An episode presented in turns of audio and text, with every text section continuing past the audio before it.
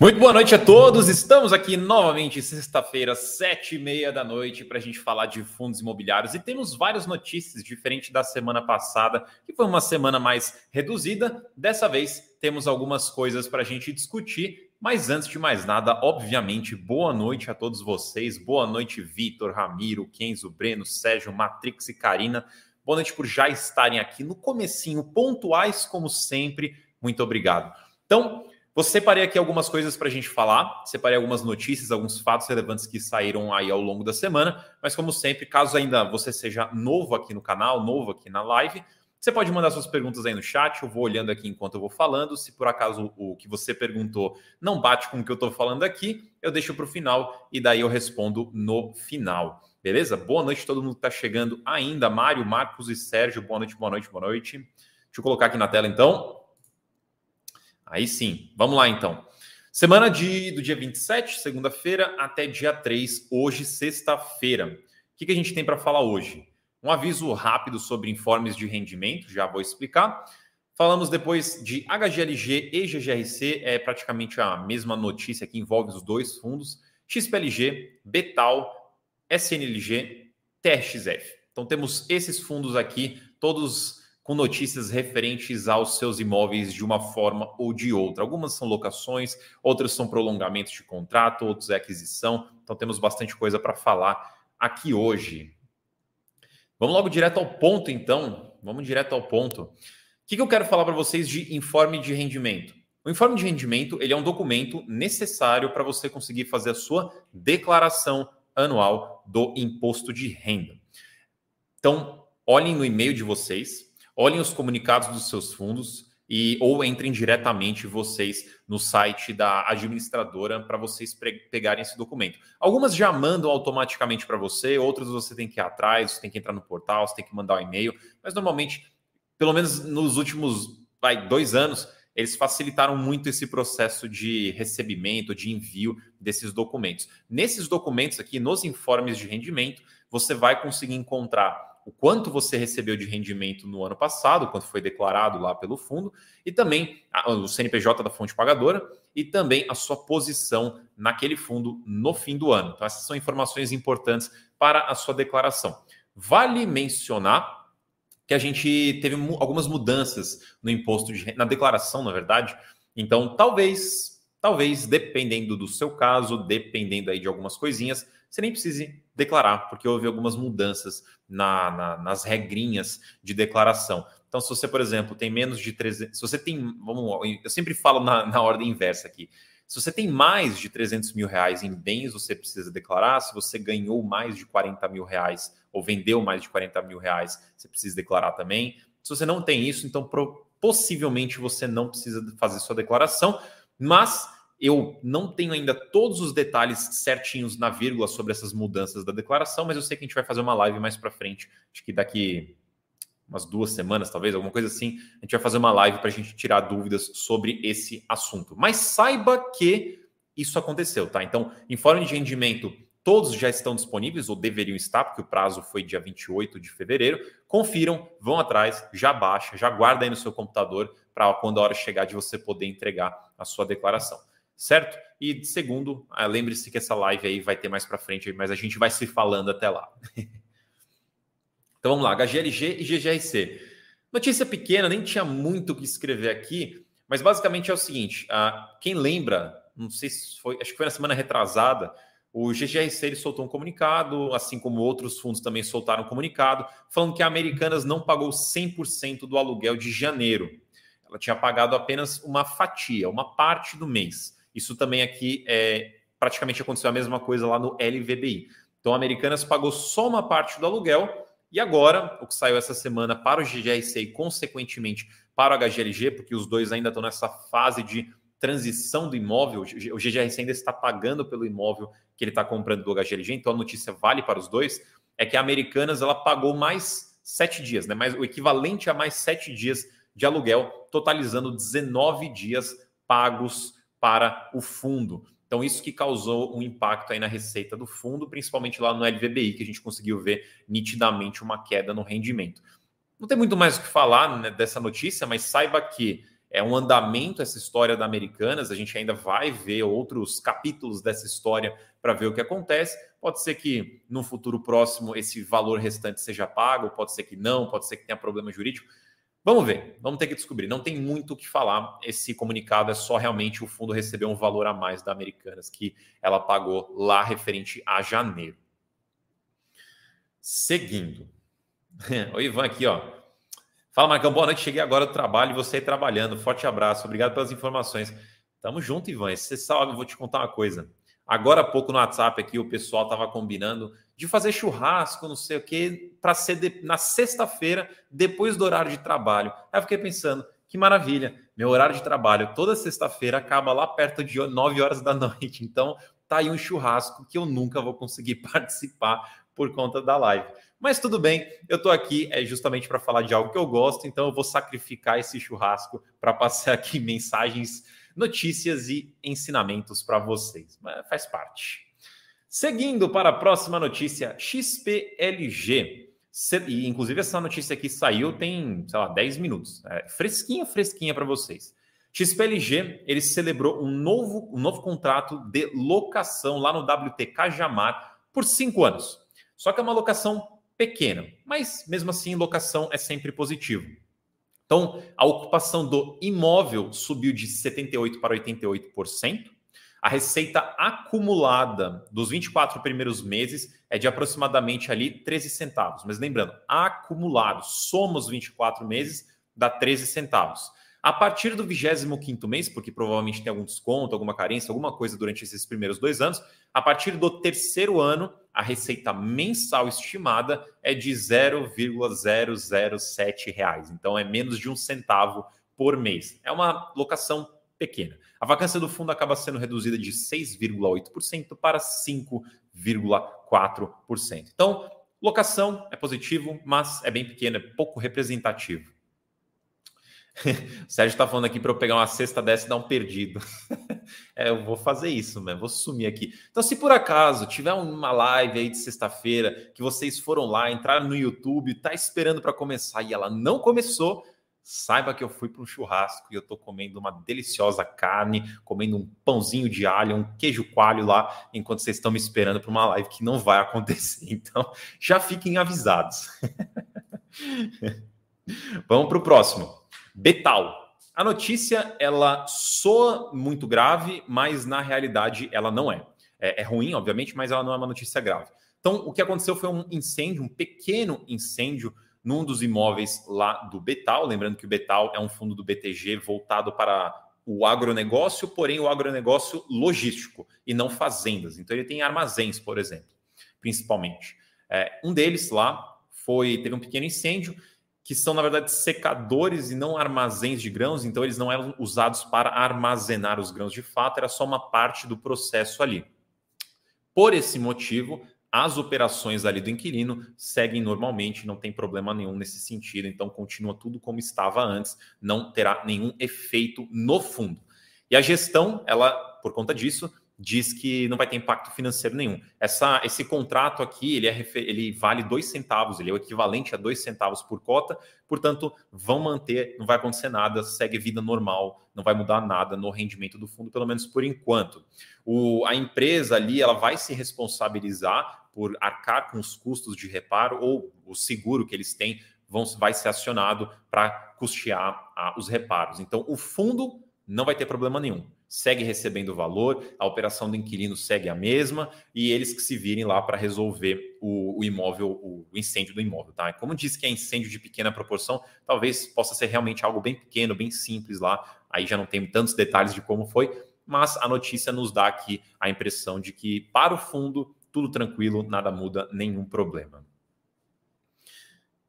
Ó, até a ideia do Rafael aqui é boa. Faz a live no churrasco, ninguém vai achar ruim.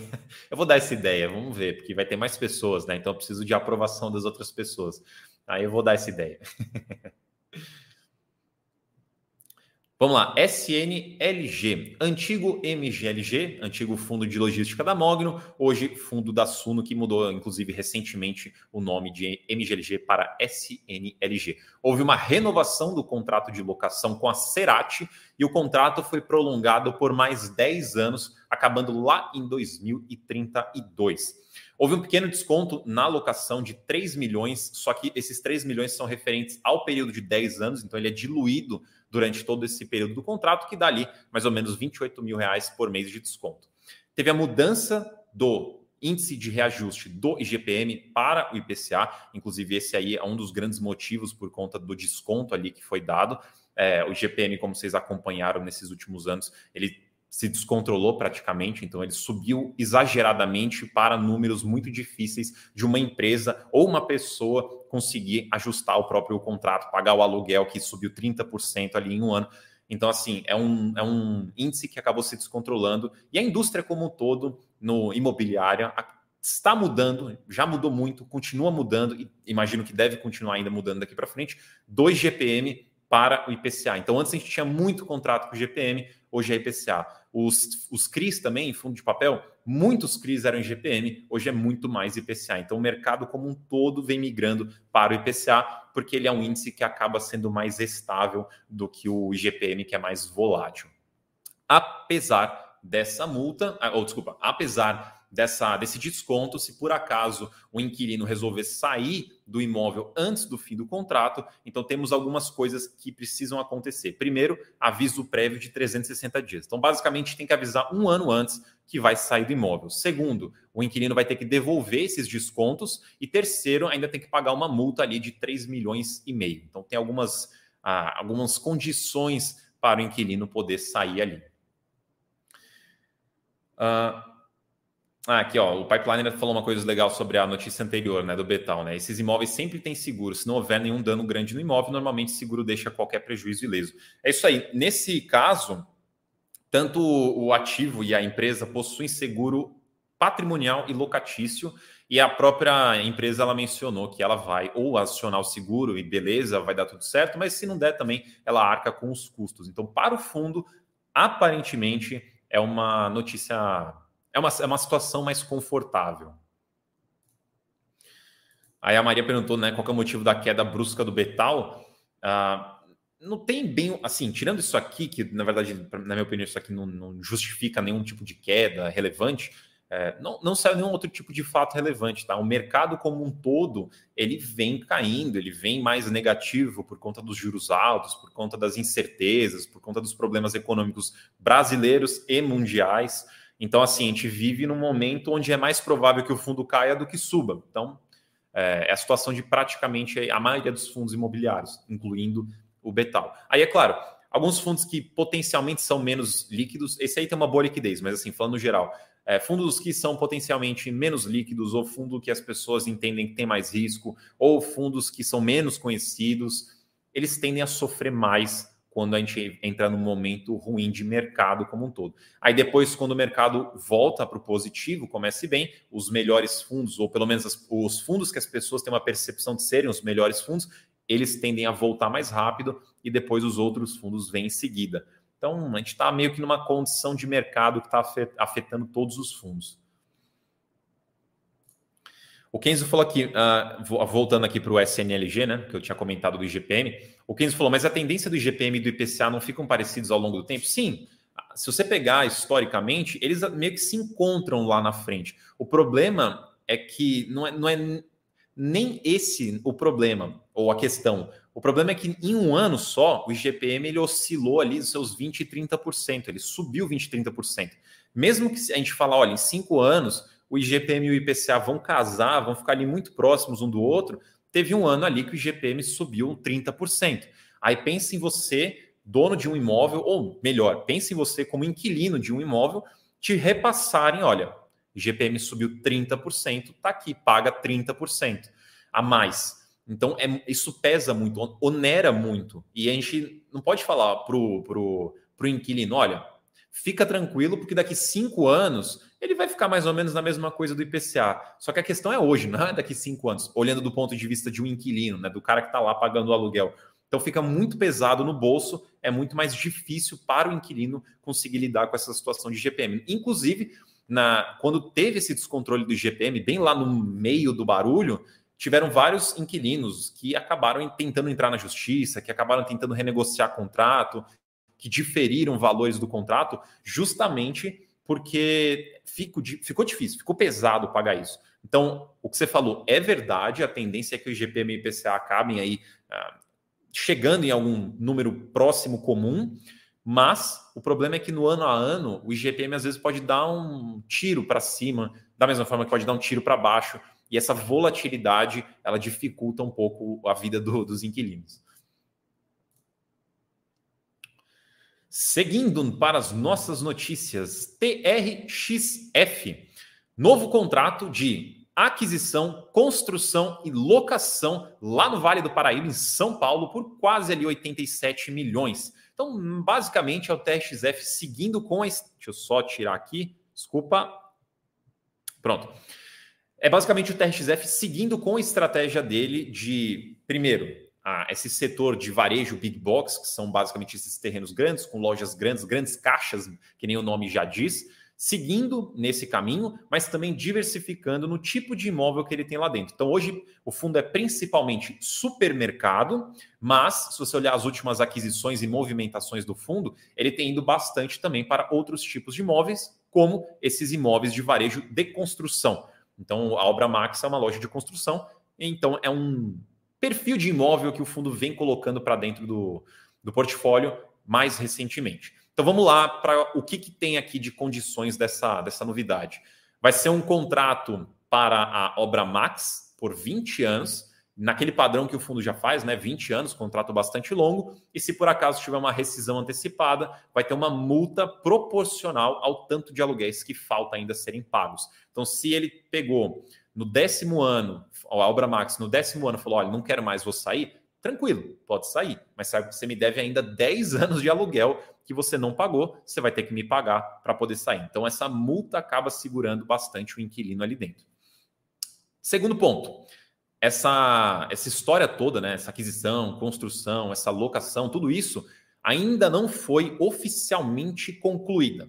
Foi assinado um termo, já foi assinado um compromisso, porém ainda precisa ali de toda diligência para chegar numa conclusão e aí sim o fundo efetivar a compra. Por enquanto não foi efetivado, mas o fundo já desembolsou um milhão ali como sinal. Então, isso foi tudo que ele desembolsou e a estimativa para a conclusão desse negócio, início das obras, é final desse ano, 2023, e começo do próximo 24. Então, lá para o final do ano, a gente deve ouvir mais notícias. Inclusive, o fundo mencionou no fato relevante que ele não entrou em detalhes ainda em questão de impacto financeiro, as condições do negócio, da transação e tudo mais, porque ainda não foi concluída. Assim que for concluída, que deve acontecer lá mais para o fim do ano, aí o fundo ele vai soltar um novo fato relevante mais detalhado, com mais informações sobre essa esse novo negócio, nessa nova transação. Mas a princípio é isso, mais uma loja da Obra Max, um desenvolvimento, então ela será construída ainda, contrato de 20 anos, multa robusta e o investimento ali é de aproximadamente 87 milhões de reais. Então, fundo segue diversificando ah, o seu portfólio dentro da mesma estratégia de varejo, mas diversificando dentro do setor. Deixa eu ver se tem alguma dúvida aqui. Beleza. Então, lembrar vocês que essas notícias e várias outras, e também fato, é, relatórios gerenciais, tudo é abordado lá no radar de fundos imobiliários para, para assinantes. Então, se você é um assinante, você tem acesso. Algumas coisas já estão lá, liberadas para você pesquisar no fundo específico, mas o compilado geral de tudo que saiu na semana vai sair segunda-feira, tá? Então, se você quiser já dar uma pesquisada lá em fundos específicos, que nem esses que eu mencionei, você encontra na área do assinante, se não, segunda-feira sai o compilado Radar Difícil para você ver. Se você não é assinante, então convido você para ser. Possivelmente tem o link aqui embaixo na descrição. Se não tiver, entra lá no site da Suno, entre em assinaturas e todas as assinaturas a partir da Suno FIS para cima, você tem acesso aos conteúdos de fundos imobiliários. E vamos lá, vamos responder algumas perguntinhas. Podem mandar aí no chat. Acho que tem alguma. Acho que tinha umas perguntinhas que ficaram para trás. Deixa eu ver se eu consigo pegar aqui. Ah, o Kenzo ele tinha falado para eu comentar do GCFF e do GCRI, que eu não trouxe aqui para os destaques, mas eu posso, obviamente, comentar aqui com vocês. Essencialmente, resumindo, o que, que está sendo feito? O GCFF é um fundo de fundos da Galápagos que ele, como todos os outros fundos, é, FOFs praticamente, acabaram sofrendo nos últimos anos por conta dessa virada de mercado, elevação de taxa de juros, enfim, todas essas condições de mercado, os FOFs eles sofrem dobrado. Então o GCFF é um deles. Só que ele ainda era pequeno, pouca liquidez, então ele ficou numa posição difícil de se resolver. E o que foi proposto aqui é uma basicamente uma liquidação do fundo, mas não é simplesmente uma liquidação do fundo. É uma, você será pago em vez de em reais, você será pago em cotas de GCRI. GCRI sendo o fundo deles de papel. Então, pensa assim: se você é cotista do GCFF, você pode sair do fundo e virar um cotista do GCRI, caso você vote a favor, caso seja aprovado e caso tudo uh, dê certo no que eles querem fazer. Então, essencialmente, não é uma incorporação exatamente, mas o conceito é parecido. Então você vira um cotista do GCRI. O GCRI ele já tem mais liquidez, ele é um pouquinho maior, se não me engano, ou muito próximo ali, mas como os fundos se juntariam, né? Ele vai ter uma oferta no GCRI, ele vai entrar ali, o fundo vai crescer, então o fundo acaba tendo mais liquidez, mais patrimônio, e se você mesmo assim não quiser continuar, você tem uma posição mais líquida para poder sair, ou você pode continuar com o investimento no GCRI, que é o fundo de papéis, é, fundo de papéis deles, que é outra estratégia, mas pode ser alguma coisa que te agrada também. Então, vale a pena, vale muito a pena você dar uma olhada nisso, caso você seja cotista do GCFF e vote lá na, na, na proposta. Tem três itens, eu acho. Dá uma olhada lá depois, mas se não me engano, a Assembleia tem três itens. Um é a emissão, porque precisa ser refeita uma emissão para que tudo isso aconteça, tanto do lado GCRI quanto do, G, do lado do GCFF precisam de emissões para conseguir passar esse processo. E aí tem a proposta em si também precisa ser aprovado. Então, se você é cotista do GCFF, vai lá no documento, vai lá na, na assembleia, na consulta formal e vote. O Keynes perguntou: qual que é o motivo de dar as cotas ao invés de dinheiro? Basicamente é o momento de mercado. Então, tinha, se não me engano, eram três cenários principais para poder andar com essa estratégia. Primeiro, o GCFF poderia sair vendendo tudo que ele tem e daí amortiza, liquida o fundo, pronto, acabou. Qual era o problema? Que ele tem, eles têm algumas posições não muito líquidas, se eles fizessem isso, eles iam acabar perdendo um pouco de dinheiro, realizando prejuízo, perdendo um pouco de valor patrimonial, porque ia vender tudo ao mercado, o mercado não está bom agora em termos de preço, enfim, ia ter prejuízo financeiro nesse cenário. Então não seria legal ser feito dessa forma. Daria para fazer, mas não, não seria legal na visão do gestor. Tinha um outro caminho que era incorporar de fato. Vamos pegar o GCFF e vamos jogar tudo lá dentro do GCRI. Bom, qual que é o problema aí? Aí o problema mora mais lá no GCRI, porque daí você desvirtuou um fundo. Então você tinha um FOF, tinha um fundo de papel, os dois claramente aí com suas estratégias separadas, bem definidas. Você jogou o GCFF lá para dentro, você pegou esse fundo de papel e transformou ele num fundo híbrido, você acabou também atrapalhando um pouco ali a, o andamento de um outro fundo. Então, os outros cotistas poderiam ficar ali não muito felizes. Então, tinha uma terceira opção, que é fazer uma semi-liquidação do fundo, só que em vez dele pagar para você, vender tudo e pagar para você, ele faz uma conversão de cotas ali, te entrega a cota de GCRI, onde o impacto vai ser seria menor do que essas outras, esses outros cenários.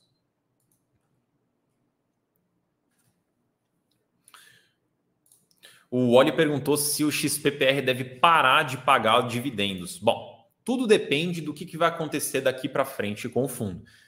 O que, o que vem derrubando os rendimentos é aumento de vacância, que ele está quase ali em 50%, se não me engano, e também aumento de alavancagem, ou pelo menos aumento de quanto que ele tem que pagar da alavancagem dele. Então, como os custos aumentaram, a receita diminuiu, isso faz com que ele não consiga ter tanto lucro. E os rendimentos que você recebe são lucro. Então, você acaba recebendo menos. É, o último rendimento já teve uma queda novamente. Acho que ele pagou, se não me engano, 10 centavos por cota. Ele estava pagando 30 e no passado ele pagava mais. O que, que pode acontecer daqui para frente?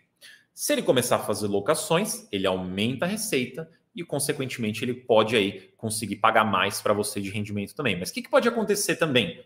A vacância voltar a aumentar ele não conseguir pagar o que ele precisa, ou ele não ter tanto recurso para distribuir e o rendimento cai novamente. Então, assim, ele deve parar de pagar de rendimento? Não tenho como te dizer, porque eu não consigo prever o futuro, mas tem dois grandes caminhos aqui. Tem vários caminhos, mas dois principais caminhos. Primeiro, consegue fazer locação, a receita sobe, ele volta a pagar melhor. O outro caminho, a vacância não melhora, ela pode piorar, e daí a receita piora, e daí os rendimentos podem parar, pode diminuir até parar também. Então, vamos ter que acompanhar para ver. Uma coisa que eu posso dizer é que o gestor do XPPR, ele já comentou de que ele pretende vender imóveis para poder resolver a situação da alavancagem.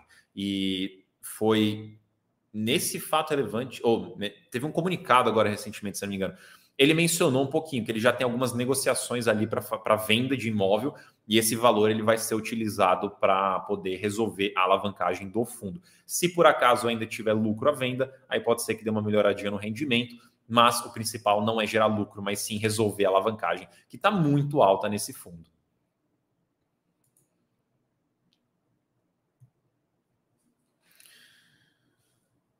Vamos ver aqui. Luiz perguntou por que, que o Quer 11 não paga rendimentos. Ah, basicamente porque ele não tem lucro recorrente. Então, se ele tivesse lucro todo mês ou todo semestre, ele conseguia distribuir todo o semestre, não, todo, todo mês. Como a operação dele não é tão linear quanto os outros fundos, né? Ele também não é nem tão transparente, né? Lá não tem tanta informação.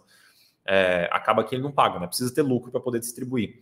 E mas o que eu posso dizer é que o Quer 11 no passado ele nem distribuía, ele ficou anos sem distribuir agora no, no, no, passado recente, né, nos últimos tempos agora, ele vem distribuindo algumas coisas de vez em quando, mas não é todo mês.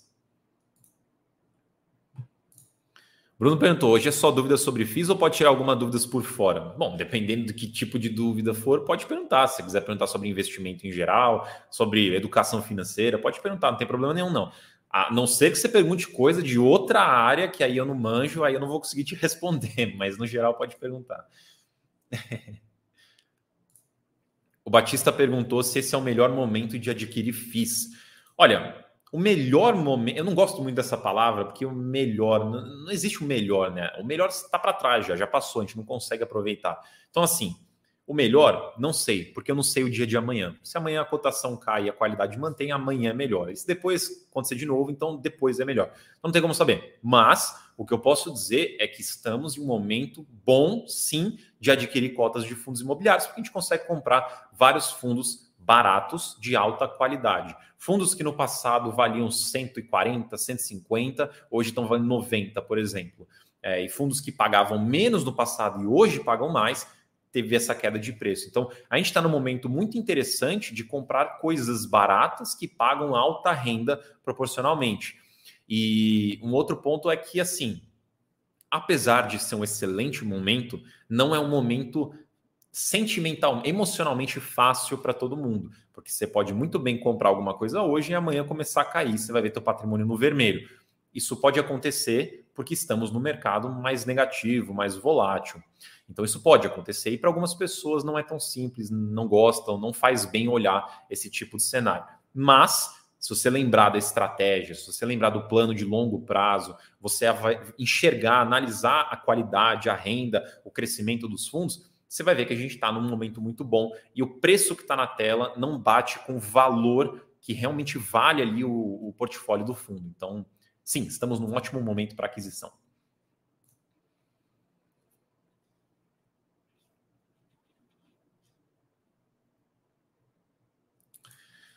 O Gassuporte perguntou por que, que o VILG passa anos e não melhora significativamente o dividendo. Ele teve algumas, é, inclusive aqui ele até complementou, né? O VILG saiu de Tox Stock vai ter vacância e queda nos rendimentos.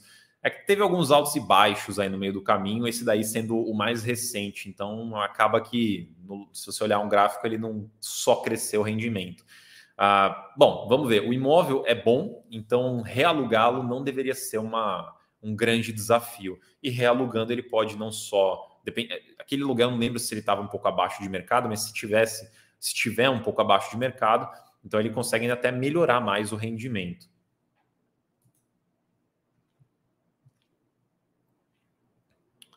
Uh, vamos ver aqui, peraí, calma aí, deixa eu subir aqui. Kenzo pediu para eu comentar do ALZR querendo comprar fundos da própria casa. É, esqueci agora o ticker, é A a URB, acho que é né, o, o, fundo. Assim, as casas em geral, gestoras maiores que têm vários veículos, elas costumam querer investir nos próprios veículos delas também.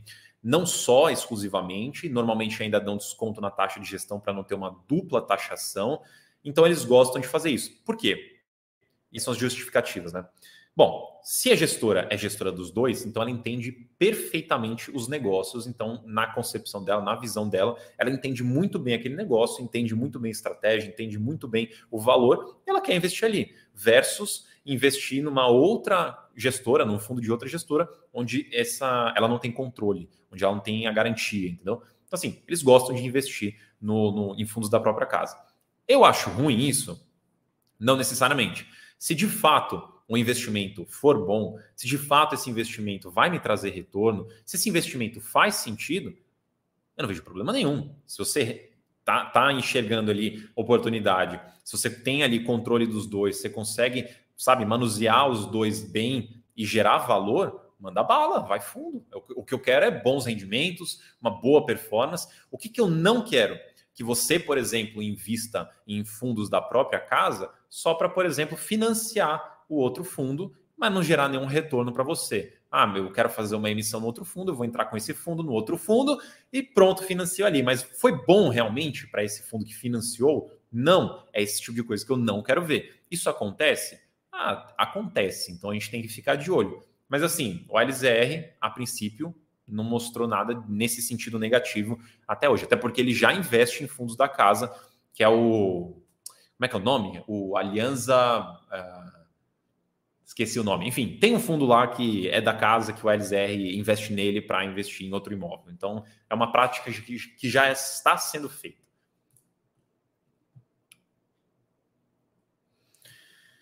O J. Leandro falou com a queda dos juros ativos de renda vão se valorizar. Essa, é esse o conceito de fato?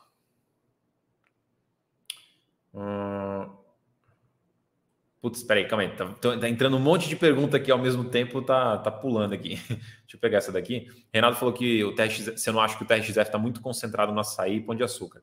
Olha, assim, ele tem uma concentração clara maior nesses dois, então com certeza ele está mais concentrado ali. Mas como você pode ver pelo fato relevante que eu mencionei hoje, é uma posição que está sendo diluída ao longo do tempo. Então, conforme o mercado crescer, o fundo crescer, vai diluindo isso. Hoje eu não vejo tanto problema, até porque os contratos são muito longos e com grandes multas. Então, nesse sentido, eu fico mais tranquilo. Mas ao longo do tempo isso deve se melhorar.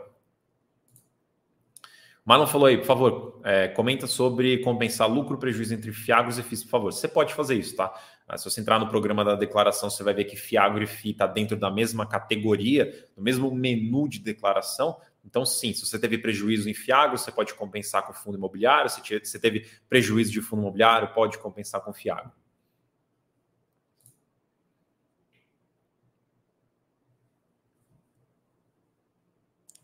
Hum, O Luiz falou: os contratos do BRCO não são atípicos? Olha, eu confesso que eu não lembro todos os contratos, mas eu sei que tem contratos típicos ali dentro, tá? Não é, não é 100% atípico, eu não lembro qual é a porcentagem de atípico. Isso é uma coisa interessante, inclusive, de da gente analisar que, se a gente for olhar uns. Deixa eu ver, a gente está em 2023, se a gente for olhar uns três, vai, quatro anos para trás, a gente vai ver que fundo de logística praticamente era tudo contrato atípico. Então entrava imóvel de logística, contrato atípico ia junto. Agora, se você for acompanhar de lá para cá, muitos fundos de logística começaram a mudar essa, esse comportamento para mais contratos típicos do que atípicos. Por que isso aconteceu? Né? Uma, uma pergunta interessante. Principalmente pelo fato do mercado de logística está muito aquecido, principalmente nesses últimos anos. Então, se está muito aquecido, é interessante eu ter um contrato típico, porque eu tenho uma flexibilidade maior de conseguir ajustar esse aluguel ao longo do tempo. Em comparação, um contrato atípico, além de ser mais longo, o aluguel é travado. Então, fechamos um aluguel no começo, é isso até o final, só corrigido ali pela inflação, mas eu não consigo mais dialogar com você sobre mudança de aluguel. Então, recentemente, né, nos últimos anos, a gente teve bastante contrato típico no setor de logística. O Eduardo perguntou alguma novidade sobre o RBRP? Não, mas saiu o relatório dele hoje, ontem, e lá tem algumas informações hum, mais ou menos do mesmo jeito que eram antes, né? Que é, ah, estão rolando conversas, tem algumas conversas que já foram para propostas, mas nada fechado ainda. E lá menciona que deve ter novidades aí em breve, né? A gestão espera novidades em breve mas nada ainda demais assim, nenhuma locação nova.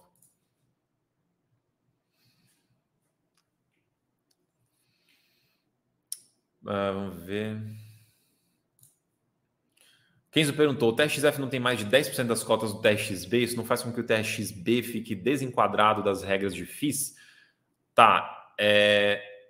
Não, na verdade, assim, o TXF, eu não lembro qual é a porcentagem que o TXF tem de patrimônio dele no TXB. Normalmente a limitação que eu acho que você está falando de 10% é de TXF ele ter mais de 10% do patrimônio dele em algum outro fundo. Existe essa limitação, porém, com uma assembleia você pode mudar isso, tá? Com uma assembleia você pode ter ali uma porcentagem maior do seu patrimônio em um outro fundo.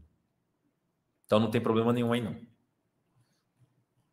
Inclusive, ó, eu estava falando do RBRP aqui, o RBRP, por exemplo, um terço dele, mais ou menos, é RBRL, que é um outro fundo da casa também. O Carlos falou aqui, oitava emissão aprovada no MFI. O que você acha dessa emissão nessa fase de mercado? Olha, emissões nessa fase de mercado são complicadíssimas, porque o mercado não está muito aberto e, e os preços não estão ajudando para realizar oferta. O que, que eu penso quando eu vejo uma oferta nesses momentos? Que possivelmente, não provavelmente, possivelmente, o fundo já tem algum investidor institucional, profissional, alinhado ali que ele vai entrar na oferta, que para ele faz sentido entrar na oferta. Então, às vezes, pode ser o tipo de oferta que para você, investidor, não faz o menor sentido você participar, não está no valor interessante, enfim, não é para você a oferta, mas é para algum outro investidor institucional entrar. Normalmente, quando eu vejo emissão muito fora, assim, um momento muito fora, eu penso que é isso. Mas se é isso realmente de fato, não sei dizer. O Kenzo falou, né? Não foi essa regra que fez o ABCP ter problemas com a CVM. O que aquele problema, na verdade, é que tinha um, um inquilino lá dentro com mais de 25%, acho que não era 10, acho que era 25%. É, só que esse, esse inquilino, falei inquilino, né? Cotista, na verdade. Um cotista que tinha uma participação muito grande, sendo que esse cotista participou do desenvolvimento do imóvel. Quando isso acontece, aí sim a gente tem uma quebra ali, um desenquadramento. Isso que foi ali para a justiça, deu todo aquele rolo e a cisão do fundo. É, mas não é simplesmente um cotista ter mais de 10% do fundo. Isso daí não tem problema nenhum. Não desenquadra o fundo. Agora, se for um cotista que teve participação lá na construção, na concepção e desenvolvimento do imóvel ali do fundo, aí sim ele pode ter problema de fato, de desenquadramento. Ó, o Sérgio me ajudou aqui com os números. Ó, TRXB é 24% do TRXF, da carteira do TRXF. Obrigado. O Jas perguntou aqui se o MFI não é aquele fundo que teve rolo com a CVM. Sim, foi em. Eu nem lembro agora, foi 2000 e tanto lá para trás, 2000 e sei lá. Faz bastante tempo, bastante tempo. Mas, enfim, aquilo lá passou pelo rolo, se resolveram e o fundo seguiu normalmente. Hoje não tem nada. Peraí, deixa eu ver mais algumas aqui. Esse tipo de comentário aqui, eu acho que ele falha um pouco na, na visão do negócio. Humberto falou aqui: ganhe fundo imobiliário, ganhe 0,85% de rendimento ao mês e perca 5% na cotação.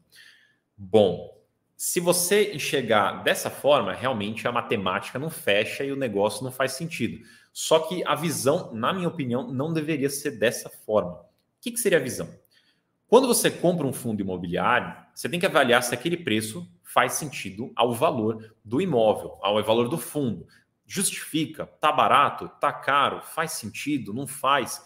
Porque é o seguinte: a gente está em um momento de mercado, que nem eu falei já várias vezes aqui na live, que é mais volátil. Então é mais probabilidade de cair do que subir. Só que você não está simplesmente colocando seu dinheiro para render 0,85 por mês e nada mais está acontecendo. Você de fato está comprando uma participação num portfólio de imóveis que tem uma dinâmica de imóvel, que tem uma dinâmica de bolsa também, que ao longo do tempo ela vai oscilar e vai te dar retorno.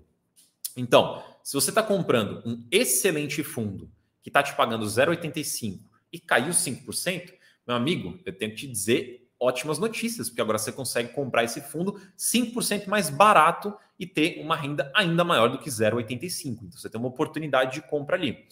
Então, assim, a gente está no momento de mercado onde os fundos estão descontados. Eventualmente, o mercado vai melhorar. Então ele caiu 5 agora, mas ele tem aí uns 30% para valorizar, 40% para valorizar, dependendo do fundo, do quanto de desconto tem nele. Só que isso não vai vir amanhã.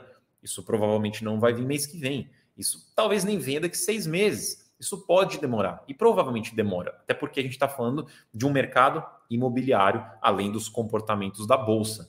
Então, assim, quando você for investir, pensa no que, que você está investindo. O, o, qual é o objeto ali do investimento? Isso tem que fazer sentido. E quando você está comprando um portfólio, esse portfólio ele não vai te entregar apenas o rendimento dos aluguéis. Tem coisas ali dentro que tem valor de fato, pode valorizar. O imóvel pode ser vendido que vai dar um upgrade ali no seu rendimento, o rendimento vai aumentar. Pode ser que o imóvel ali consiga reajustar contrato. Enfim, pode acontecer um monte de coisa que depois tem consequência de aumento de VP, valorização de cota, aumento de rendimento. Tem muitas coisas que podem acontecer, tá? Então, se o fundo que você está olhando é bom e caiu, ótima compra.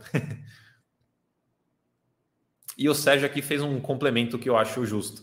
Os fundos imobiliários não são indicados para pessoas imediatistas. De fato, os fundos imobiliários, ele é para quem tem uma visão de longo prazo. Se você está pensando em investir para a semana que vem, para daqui 10 dias, não arrisca. Não é, não é uma boa ideia.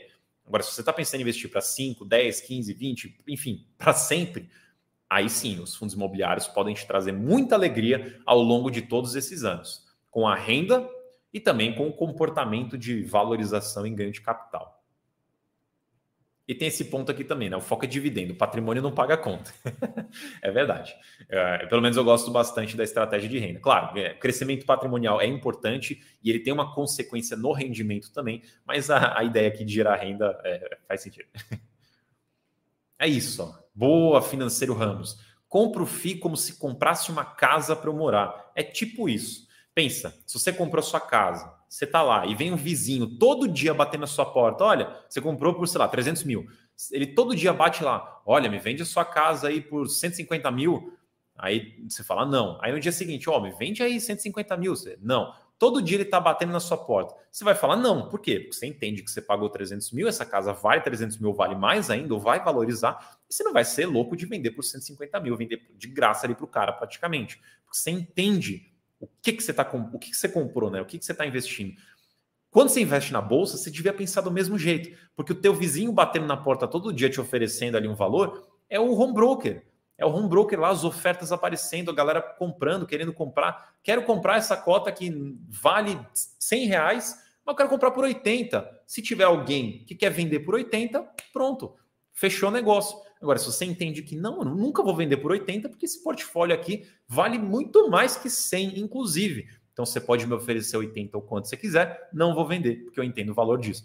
A hora que você monta essa mentalidade, te ajuda muito a não perder dinheiro a não se desfazer de patrimônio, entregar o patrimônio para outra pessoa. Bom, deixa eu pegar aqui. Uh... Deixa eu ver aqui. Me perguntaram de livro.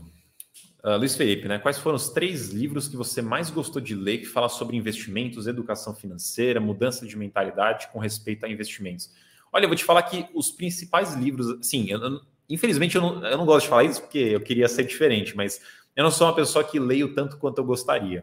Mas dos livros que eu já li, a maioria dos que eu mais gostei não eram específicos de, de investimento. Eram, na verdade, livros que ensinam alguma coisa, alguma estratégia, algo de mentalidade. São livros de autodesenvolvimento que você consegue aplicar na sua vida pessoal, profissional, nos investimentos.